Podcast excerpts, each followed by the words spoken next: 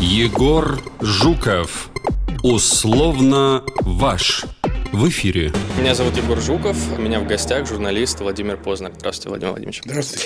Когда вас спрашивают о вашей профессии, вы часто говорите, что одна из основных, если не основная задача журналиста, это быть объективным, давать проверенную информацию и так далее. И вы даже приводили пример, что существует некоторый список людей, которых вы не можете пригласить в программу, но не потому, что вам запрещают, а потому что вы просто не сможете сдержаться, и тогда это из интервью превратится в дебаты. И мне бы хотелось как раз с вами пообщаться на эту тему. Вот приведем пример. Значит, ко мне приходил Жириновский в программу. Предположим, я бы здесь даже не продвигал никакую свою политическую повестку, ничего, вот старался бы быть объективным. Но я же могу ему, у него спросить, не знаю, какая у него самая любимая еда, а могу спросить, почему он представляет из себя ручную оппозицию. То же самое вам, когда к вам, например, приходит Дворкович, да, вы можете его спросить, какой у него любимый цвет, но вы его спрашиваете про ситуацию с электричками, когда там Путину пришлось вмешаться и так далее. Так вот, если от того, какие вопросы и как вы задаете эти вопросы, собственно, от этого зависит уровень объективности и субъективности, и через вопросы, возможно, субъективность проявляется, вот если это мы берем во внимание, так возможно ли все-таки объективная журналистика или нет? Вы знаете, очень э, долгие рассуждения, а ответ очень простой. Мы всегда сами знаем, объективны мы или нет. Стараемся ли мы быть объективными или нет. Мы всегда знаем это, мы знаем, когда мы врем или когда мы говорим полуправду. Мы знаем, когда мы сообщаем информацию непроверенную или неполную, а какую-нибудь информацию не сообщаем, потому что она нам не нравится или она не соответствует нашим взглядам. Мы это знаем. И все эти рассуждения, они, конечно, очень хороши, наверное, для каких-нибудь теоретических э, вещей. А на самом деле это довольно очевидная вещь. Я знаю, когда я теряю способность быть объективным. Я это знаю, как это происходит. Это эмоциональные вещи. А имеете ли вы всего. ее изначально? Эту... Что вы? Имеете ли вы изначально? Я всегда стараюсь, стремлюсь к этому. Всегда. Я считаю, что да, я объективный человек. Я стремлюсь к тому, чтобы действительно мой, в данном случае, зритель получал как можно более точную, большую картину. Не мою картину, не ту картину, которую я хотел бы а, ему всучить, извините за выражение, а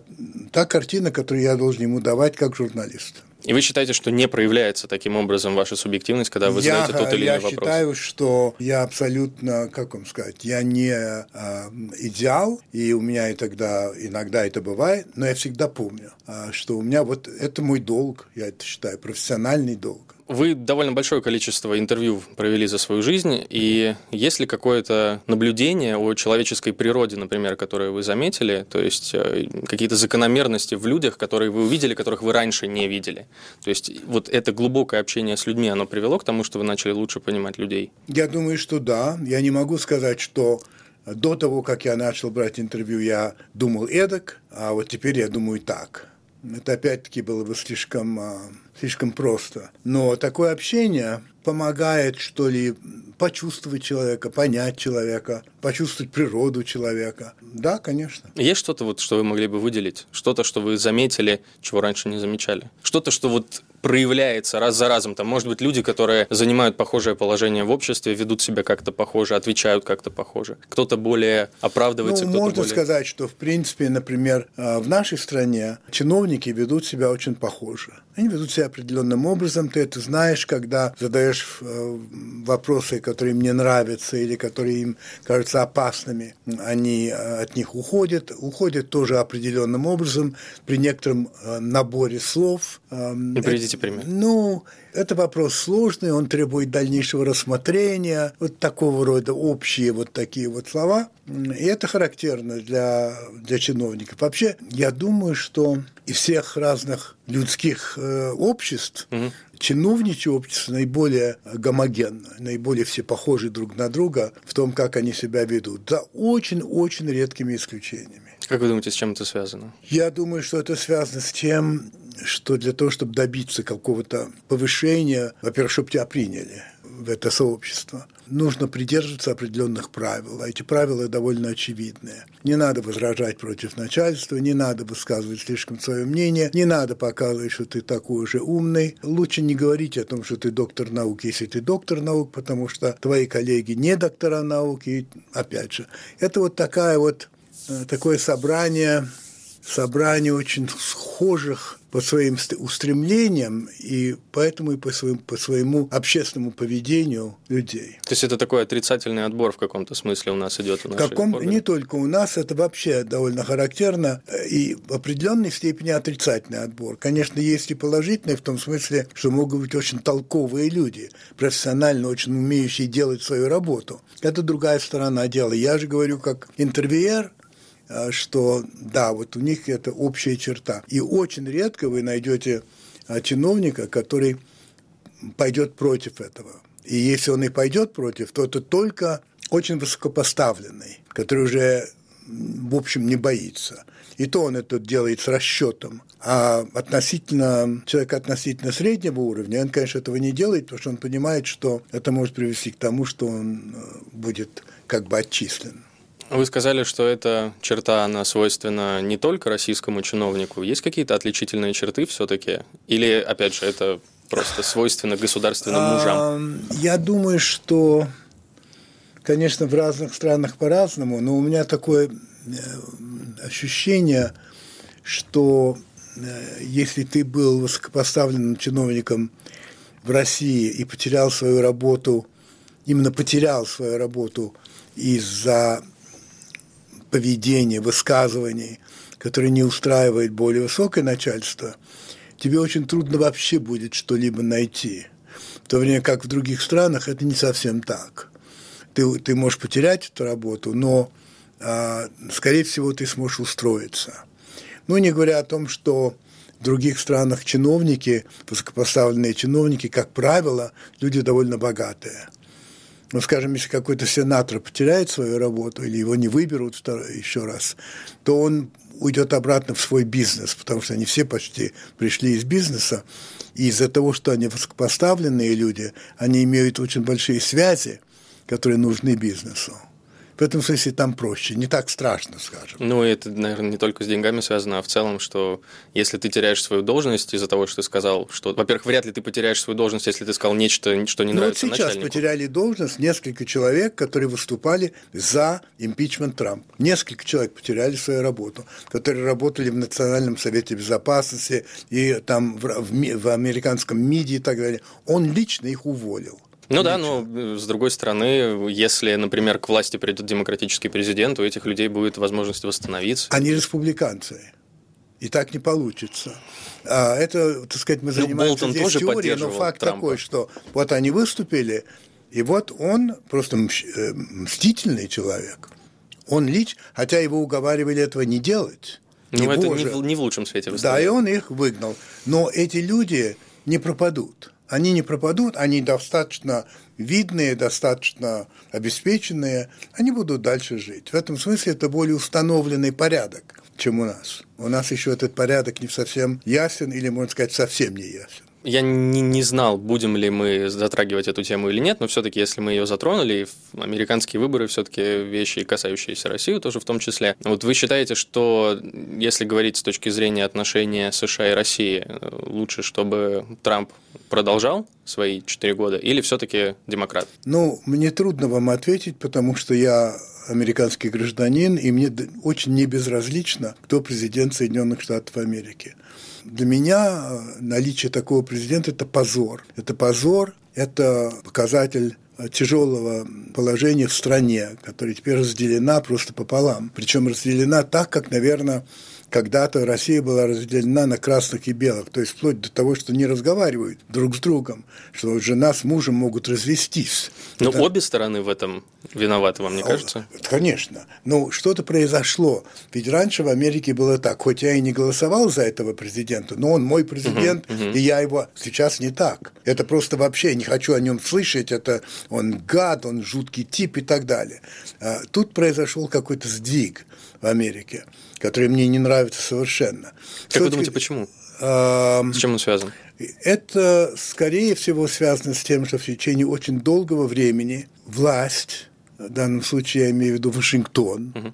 Конгресс, не занимался теми людьми, которых они должны представить. То есть вообще это была внутренняя такая тусовка, и все больше и больше американцев приходили к выводу, что им на нас наплевать. Мы, а, мы не фигурируем в их делах. Трамп сыграл на этом, и сыграл очень здорово. А, так сказать говоря, о забытых людях, о том, как вот бизнес, а, позволили бизнесу уехать в другие страны, дать работу, которую делали американцы, китайцам, вьетнамцам, а как же наши, как же они, и вот этот вот если поехать по Америке, вот не восточное побережье, Нью-Йорк, Бостон и так далее, не западное, Лос-Анджелес, а вот та серединная Америка, которая совсем не такая гламурная, а где, э, где жить совсем не так просто, где очень многие люди потеряли работу, где деньги совсем иные. Вот где э, сторонники Трампа. Просто если мы сейчас смотрим на американскую экономику, она при Трампе растет. Она в полном порядке. Но Безработица это, знаете... падает. Среди меньшинств самые маленькие уровни безработицы там за последние 50 это лет. Правильно. С другой стороны, у нас слева есть Берни Сандерс, который сейчас, возможно, выиграет номинацию от демократов. Ну, человек открыто называет себя социалистом. Хотя вряд ли он им является, все-таки он скорее ну, он, демок... скажем так, социал-демократ. социал-демократ а вот, но а, как бы с одной стороны у нас есть Трамп, который пишет какие-то странные вещи у себя в Твиттер, абсолютно да. не следит за своей речью, э, там оскорбляет людей направо и налево, но при этом, если мы смотрим с точки зрения результатов, в целом на данный момент Америка показывает. И только себя... так и надо смотреть, если, если делать какие-то предположения относительно того, кто будет президентом э, в 2020 году, кто выиграет. Безусловно, люди голосуют по своему карману. По крайней мере, в Америке это точно. Вот если у меня с карманом хорошо и с желудком, соответственно, хорошо, угу. то я буду голосовать за того президента, который был в это время у власти. Если вдруг что-то произойдет, а экономика такая вещь никто, в общем, не может, тогда вопрос сразу возникает другой. А я не думаю, что Сандерс выиграет, э, в смысле станет кандидатом от э, Демократической партии по двум причинам э, может быть, даже по трем. Во-первых, потому что он староват все-таки. Да, и Трамп не молод но он намного старше его и выглядит намного старше. Второе, у него с сердцем были неприятности. А это, были. это важный момент. И третий, все-таки он слишком левый для Америки. Он слишком левый. Но вдруг он стал настолько популярен. И, может быть, вот вы слышали э, Александре Аказио Кортес, может быть, вы слышали да. о такой это член да. Палаты представителей. Да. Там люди открыто уже выступают просто по методичкам, можно сказать, Маркса и Энгельса. То есть, э, откуда такая популярность у этой идеи в Америке? Э, популярность от того, что обрыдло то, что имеется. Вы понимаете, э, это трудно объяснить, особенно здесь. Но Америка такая богатая страна и в ней такая бедность. Это непонятно и необъяснимо. Так не может быть при таком феноменальном богатстве, которое трудно описать. А ты приезжаешь в какой-нибудь городок, и просто там нищенство, нищета. Вот это вот приводит к, так, к таким вот э, такой реакции. Он на этом же играет, что это несправедливо. Понимаете, э, главный посыл такой: я не против богатых, я против бедных. Понимаете? И когда-то в Америке в общем, было мало бедных. Сейчас их стало гораздо больше. И этот разрыв стал намного, намного больше тоже. Вернемся к нашим российским реалиям. Давайте. А, вы, как человек, который работал в советской пропаганде, наверняка знаете, как, какие механизмы в пропаганде вообще заложены, как она устроена. И вот если сравнивать советскую пропаганду с пропагандой нынешней в России, какая из них изощреннее, какая примитивнее? Понимаете ли, советская пропаганда основывалась на том, что все-таки в течение длительного времени народ верил. Нравится нам или нет, но в Сталина верили, подавляющее большинство, а, восприняли разоблачение Сталина как трагедию. Я помню, как плакали. Я в это время учился в университете. Это же не улица, это студенты. Вот. А, и а, поэтому как вам сказать, заниматься пропагандой в отношении тех, которые и так верят, это довольно просто. Ну, надо подпитывать ее, но я в целом согласен. Но все-таки. Да. А, советской внешнеполитической пропаганды это была совсем другая вещь. Это я там работал. И это была другая вещь, когда ты обращаешься к американцу, скажем, или к жителю Индии, там нужны другие аргументы. А, и она была, конечно, потоньше, чем внутренняя пропаганда. Внутренняя пропаганда была, э, там, идеи Ленина победят, потому что они правильные. Ну, вот и все, вот это и вся пропаганда. А сегодня я считаю, что наша пропаганда, ну, где вы ее увидите в основном? Ну, на телевидении. На телевидении, На конечно. телевидении, в некоторых газетах, которые, конечно, имеют гораздо меньше вес. Она довольно тупая на мой взгляд, она довольно тупая.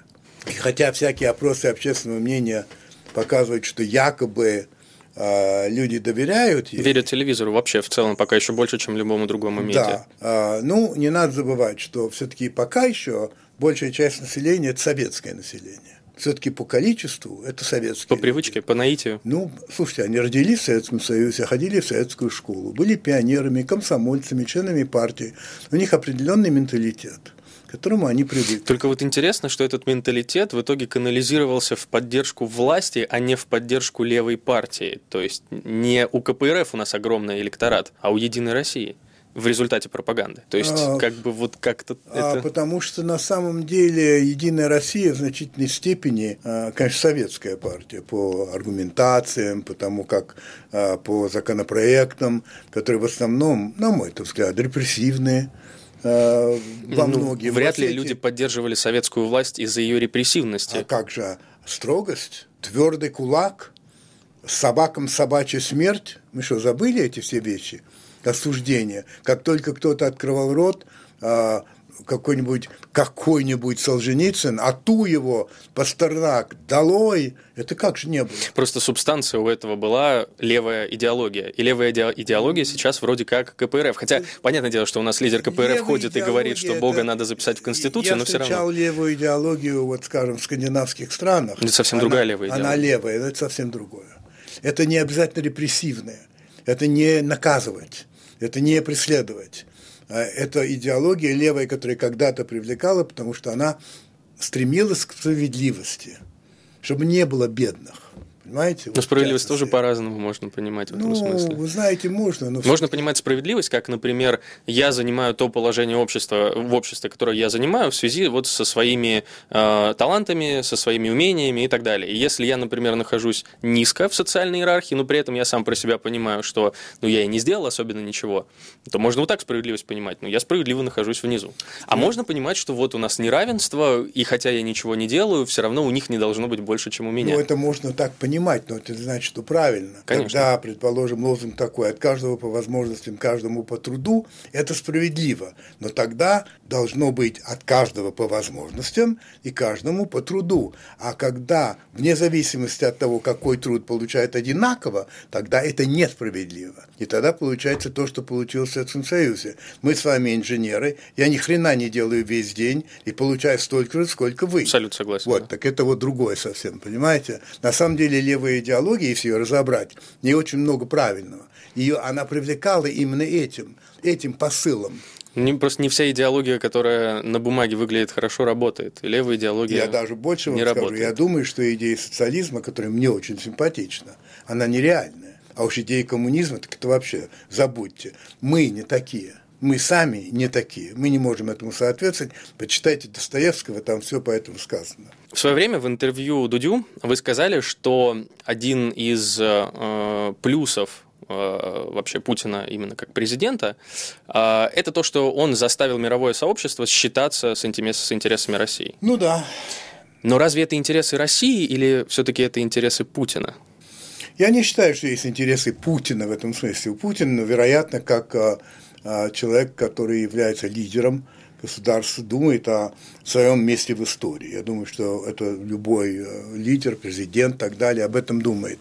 А, но а, я не сомневаюсь в том, что Путин патриот, как он это понимает, но патриот, что он печется о том, какая должна быть Россия, сильная, уважаемая, что у него есть интересы у России, вне России, а, и что не видит никакого никакого резона терять эти, а, э, эти интересы. А геополитика – это, так сказать, нечто общее. Ну, смотрите, Владимир Владимирович, ну. Э, ради того, чтобы получить союзников, он прощает многомиллиардные долги другим странам. Ради того, чтобы э, восстановить… Ну, например, давайте так более… Ну, Венесуэле, в Венесуэле недавно, вот в прошлом году, по-моему, на 14 миллиардов долларов был прощен долг. Mm. Ради того, чтобы получить союзников, потому что Венесуэла, очевидно, сейчас с точки зрения там, Соединенных Штатов, например, и там, коллективного Запада, это страна, в которой Мадуро совершенно нелегитимными способами пытается удержаться у власти, и это как такая, не знаю, квази-война в каком-то смысле, да, которая пока еще не вошла в горячую стадию, в которой мы противостоим условному Западу и так далее. Чтобы,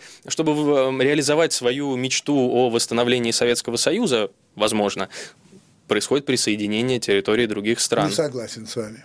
Не согласен просто. Но э, Такой после, мечты... после этого у нас после Крыма на 5 миллионов бедных в России увеличилось количество. Разве Значит, эти они цифры, согласны? Я к ним отношусь чрезвычайно осторожно. А, мой любимый Марк Твен когда-то сказал, что есть ложь, есть отъявленная ложь, а есть статистика. Есть статистика угу. вот. Значит, э, никакого стремления восстановить Советский Союз нет. Это я абсолютно в этом уверен. Крупнейшая геополитическая катастрофа, говорит Путин. Конечно. Для, для 25 миллионов человек, которые оказались вне конечно, это крупнейшая катастрофа. И для многих, кто верили в эту идею, конечно, это катастрофа. А как же иначе? А вот представьте себе, что вы жили-жили, а потом завтра вам сказать, нет, больше этой страны нет, и вы живете за, за рубежом. Вы хотите ее восстановить, соответственно? Нет, он просто дал характеристику, которая, конечно, э, вся я бы сказал, квазилиберальная общественность, а, вот видите, он хочет восстановить Советский Союз. Это глупости. Это, к сожалению, или не к сожалению, глупости. Ничего этого он не хочет. Присоединение Крыма не имеет никакого отношения к восстановлению Советского Союза, имеет отношение к тому, чтобы не потерять военную базу под названием Севастополь, и чтобы там не оказался американский шестой флот. Вот это вот имеет отношение. И когда страна, любая, заметьте, чувствует опасность, она плюет на международные законы точно так же, как Кеннеди плюнул на право Советского Союза и Кубы размещать ракеты на Кубу, потому что увидел в этом опасность. А, Владимир Владимирович, вопрос несколько общего характера. А вообще существуют ли интересы России в целом? Я думаю, что они, они существуют, но не отвлеченно. Они существуют в представлениях людей. И все и у разных людей разные представления о том, какие у России интересы.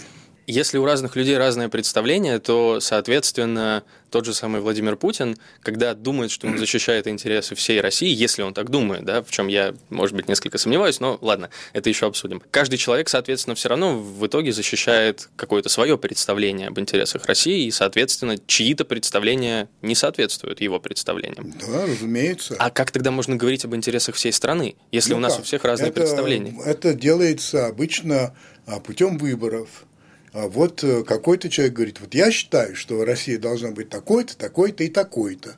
А другой говорит, а я-то считаю, что такой-то и такой-то. Потом вы, выбирают того, кого выбирают. Видимо, он, с точки зрения избирателей, именно он с их точки зрения, более правильно понимают интересы своей страны. России или Соединенных Штатов, или Франции, или... А как иначе? Вот, например, Путин считает, что России необходим а, президентское строй, так сказать, что это важнее. А, предположим, я считаю, что парламентский. Я считаю, что это более нужно России. А дальше разбирайтесь. Как вы-то думаете? А иначе как?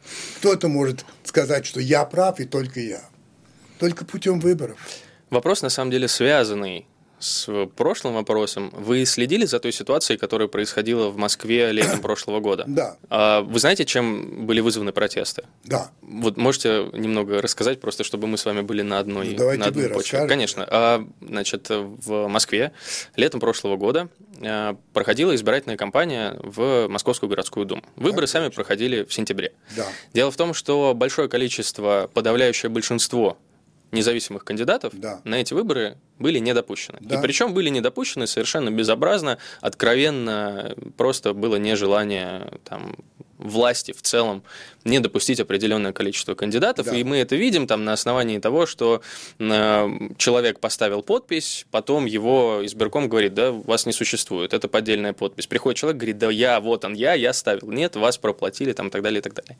В системе, в которой у нас даже на уровне там, ну, легислатуры субъекта, да, не допускают людей на выборы, как мы можем говорить о том, что у нас существует институт выборов? Не можем. Вот, так не можем. хорошо. То есть мы можем говорить о том, что по сравнению с тем, что было когда-то в стране, у нас есть колоссальный прогресс, потому что когда-то не было выборов вообще. Просто либо ты голосовал за того кандидата, который тебе дали, либо ты не голосовал. Все. Альтернативы не было. Ты не мог выбирать между тремя, пятью и так далее партиями и людьми. Это был Советский Союз. Сегодня у нас ситуация такая, что люди не ходят голосовать. Вот я говорю... Почему? Как а, вы думаете? Потому, по-разному. Потому что лень.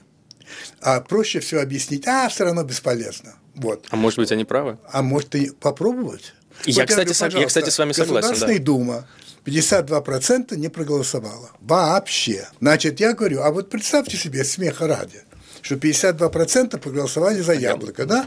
Что дальше? Значит, вы проголосуете. Вот эти, на самом деле, хочется на даче отдохнуть, какого черта, и главный довод, это все бесполезно. Так хоть один раз проголосуйте, вот так все вместе – и тогда посмотрим, бесполезно это или нет. Попробовали в 2011 году, были громадные фальсификации. Чуров Все признал равно, 60%. Это ничего не значит. Да, тогда не удалось. Сделайте еще раз. А мне один человек говорит, я один раз попробовал, с меня хватит.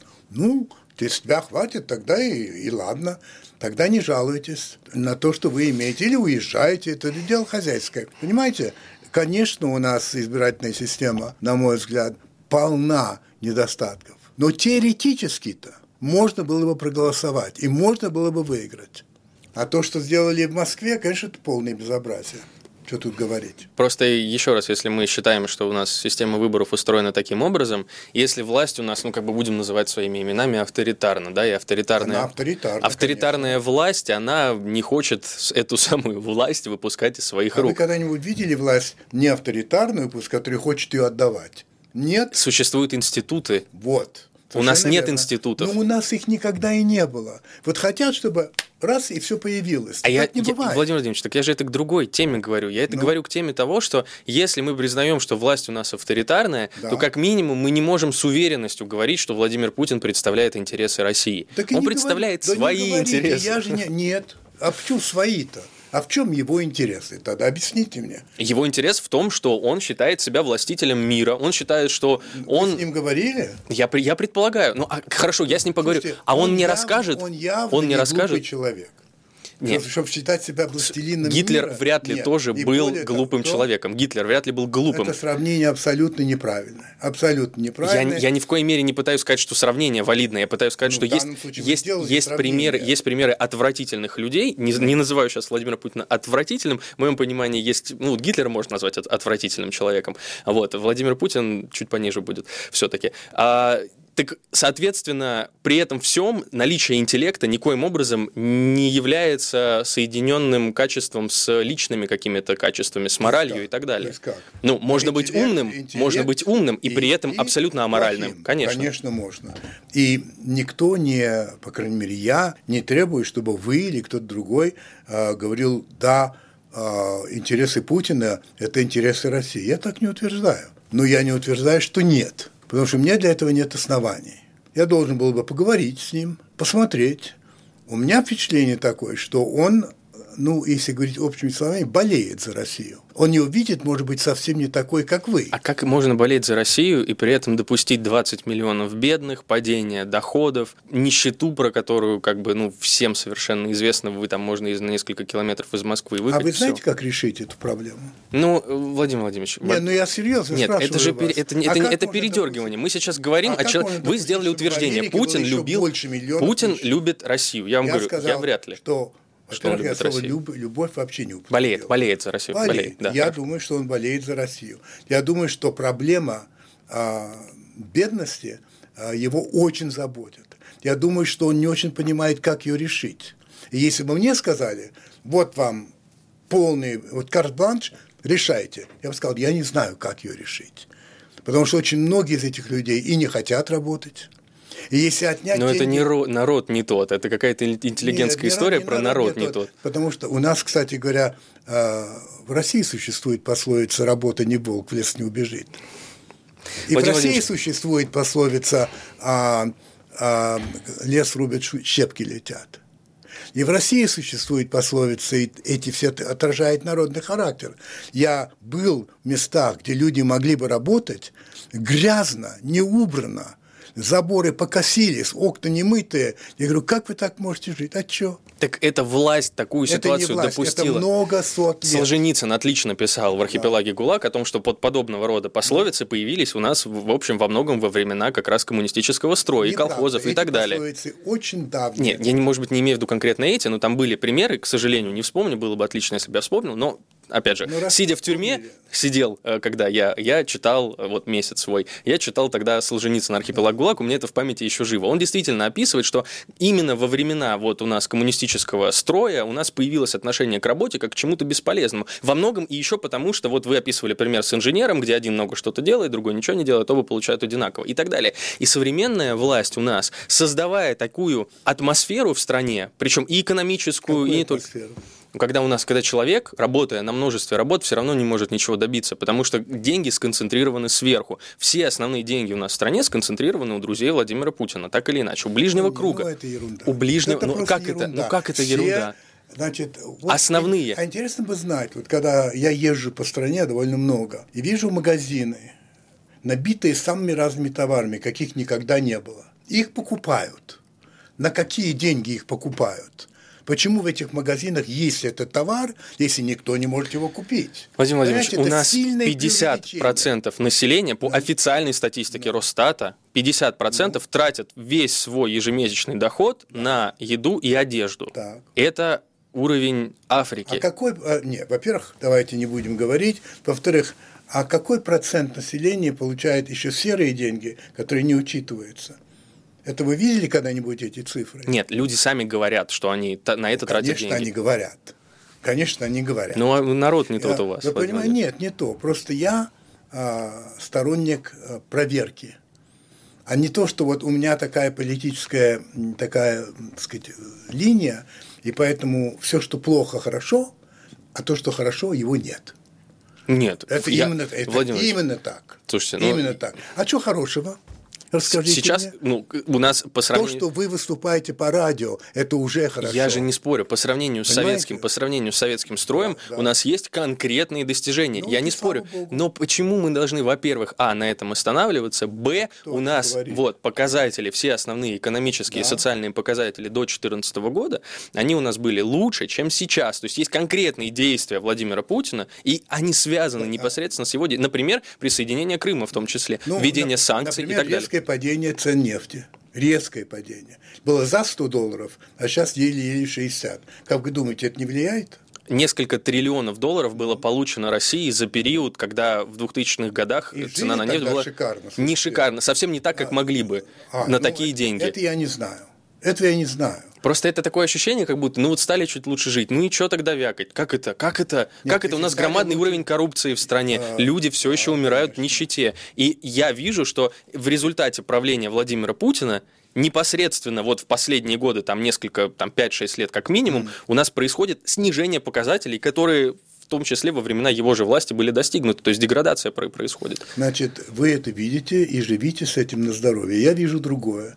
Я вижу результат санкций, а когда нельзя получить деньги в других банках зарубежных, нельзя покупать современное, э, современные машины, которых нет. Где хорошо, это в сельском хозяйстве, которое на сегодняшний день занимает второе место в стране по доходам после газа и нефти, но впереди вооружений. А, я вижу то, что происходит. Я абсолютно, кстати говоря, не сторонник Путина, чтобы все тут было ясно. А, и это говорил неоднократно. А, но для меня понятно совершенно, что он бы хотел, чтобы было лучше здесь. Почему вы так думаете? У меня такое ощущение. И а, я могу еще сказать, что, повторяю, каким образом преодолеть эту нищету, какие конкретные шаги нужно принимать для того, чтобы люди жили, а чтобы уровень жизни поднялся, я, например, точно не знаю. Но он много выше, чем в Китае, хотя мы все говорим Китай, Китай, много выше. Если бы хотели жить как китайцы, я бы на это посмотрел. А, вот, и много выше, чем на многих других странах. Несмотря ни на что. При том, что страна в довольно изолированном состоянии а, и все время должна почему-то доказывать а, свое право а, на какое-то другое существование. Ну, свое право, в том числе, например, забирать территорию других государств. На каких? Крым. А Крым. Ну, а, мы Это- будем- вы считаете, что мы есть право будем об России? этом говорить? Нет, просто я, я не Я хочу, я, щи- не хочу. я считаю, просто вы считаете, что... что у России есть право на, на Крым или нет? Именно право. У меня, я, для меня то, что произошло с Крымом, имеет абсолютно приемлемое для меня объяснение. Какое объяснение, если вы могли бы объяснить? Какое Но это объяснение? займет время. Могу, я готов это сделать, потому что я делаю это много раз. Давайте, я думаю, если это будет затрагивать некие настроения народа, в том числе. Ну, я не знаю, будет затрагивать или нет. Значит, идея, я всегда привожу этот пример. Если страна почему-либо, правильно или нет, вопрос другой, но ее руководство считает, что есть реальная экзистенциальная угроза, то страна, руководство предпримет те шаги, которые считает необходимым, вне зависимости от того, нарушает это международное право или нет. Один пример, который я привожу, западный, это Куба, когда Хрущев и э, Кастро договорились о размещении советских ракет на Кубе, американские были в Турции, на нашей границе, и они имели на это право. Два независимых две страны, которые решили. Американцы, ну, Кеннеди, узнав об этом, сказали, что мы потопим ваши корабли, и если начнется Третья мировая война, значит, начнется. Почему? Ну, потому что угроза реальная для Америки. Рядом советские ракеты. До Вашингтона долететь – это расплюнуть. И, значит, они нарушили закон. Сказали, нет, этого не будет. И начнется война, значит, начнется война. Я считаю это оправданно, хотя это нарушение закона. Значит, в отношении Крыма возможность того, что Украина уйдет на Запад, станет членом НАТО, и Крым станет базой для НАТО и американского флота, рассматривается нашим руководством, правильно или нет, я уже сказал, это не важно, как реальная совершенно угроза, не шутейная. И сказали, нет, этого мы не допустим. В этом смысле имеют право. Нарушение закона – нарушение. Вот, ну, собственно, моя аргументация. Ну, это скорее ваша аргументация просто, почему это произошло, да? Я, ну, оправдание. Я, я просто скорее, я, я скорее пытался спросить, ну, имеет ли она на это право. А что это значит, имеет ли право? Ну, хорошо, допустимо. Вы считаете, что это допустимо или нет? Ну, вот оно произошло, я понимаю, почему. Просто э, мне тоже часто прилетает э, за мою позицию по Крыму как раз со стороны оппозиции, потому что я несколько с другой позиции объясняю. Ну, если реально подавляющее большинство жителей Крыма действительно хочет жить в составе России, ну, предположим, чисто вот предположим, да, мы не знаем, предположим, да. то, ну, я не считаю возможным брать и указывать людям, где им надо жить. Ну, видите, они оказались в другом государстве когда рассыпался Советский Союз. Они оказались в Украине. Ведь то, что Крым оказался в Украине, это чистая случайность. Это Хрущев в 1954 году решил подарить Крым Там вроде Украине. были связаны вопросы с э, водоснабжением. Да, это ерунда. Ну, это было просто 1954 год, воссоединение Украины при Богдане Хмельницком. Вот мы отмечаем 300 лет этого дела. Вот он, он мог подарить Узбекистану с таким же успехом. Ведь в самом страшном сне Хрущев не думал, что не будет Советского Союза. Это же факт. Ну вот. Так что они оказались в другой стране. Хотят быть частью России, но они могут потребовать тогда, чтобы под эгидой ООН, может быть, был опрос населения, что-нибудь такое. Ну да, это было, но Украина возражала против этого, это вы правда, понимаете, конечно. да? Так что это такая штука. Владимир Владимирович, у нас остается где-то минута до самого конца. Я бы хотел задать вам вопрос, связанный вот с вашим общением с Ювалем Ноем Харари про будущее. Да. Вот в общении с ним, что вас больше всего относительно того, что нас ждет как человечество, может быть, удивило, может быть, чего вы ждете, чего боитесь? Меня ничего не удивило, потому что я все прочитал, что он написал, но я хотел услышать его рассуждения. Он человек э, харизматический, очень умный, тонкий, интересно говорящий и, главное, ставящий вопрос, не утверждающий, а говорящий, вот это так может быть, так может повернуться. А, и, конечно, то, какими мы уже становимся рабами вот этой техники, без которой мы не можем уже... Вот это вот очень опасная вещь, на мой взгляд, и поэтому он мне был очень интересен. Мне в его мыслях, с, наверное, с политической точки зрения, очень интересным показалось предсказание о том, что появится целый громадный класс ненужных людей, которые не будут эксплуатируемыми, да. не будут, и, а просто да. будут никому не нужны. Их будут кормить, чтобы они жили, размножались, и все. То есть это будут морлохи такие. Ну, это вот с политической точки зрения интересно, как решать эту проблему. Кстати, вот в Соединенных Штатах среди демократов есть кандидат Эндрю Йенг, может есть, быть, вы слышали да. про него. Вот он как раз эту проблему э, пытается каким-то образом обсудить. Правда, его решение это безусловный базовый доход. А, не знаю, правильно ли это решение или нет, мне кажется, требует значительно большего экономического обсуждения, вся вот эта проблема. Мы заканчиваем. Меня зовут Егор Жуков, у меня в а гостях... Владимир Спасибо большое. Спасибо вам. До встречи. Вы слушали программу «Условно ваш» с Егором Жуковым.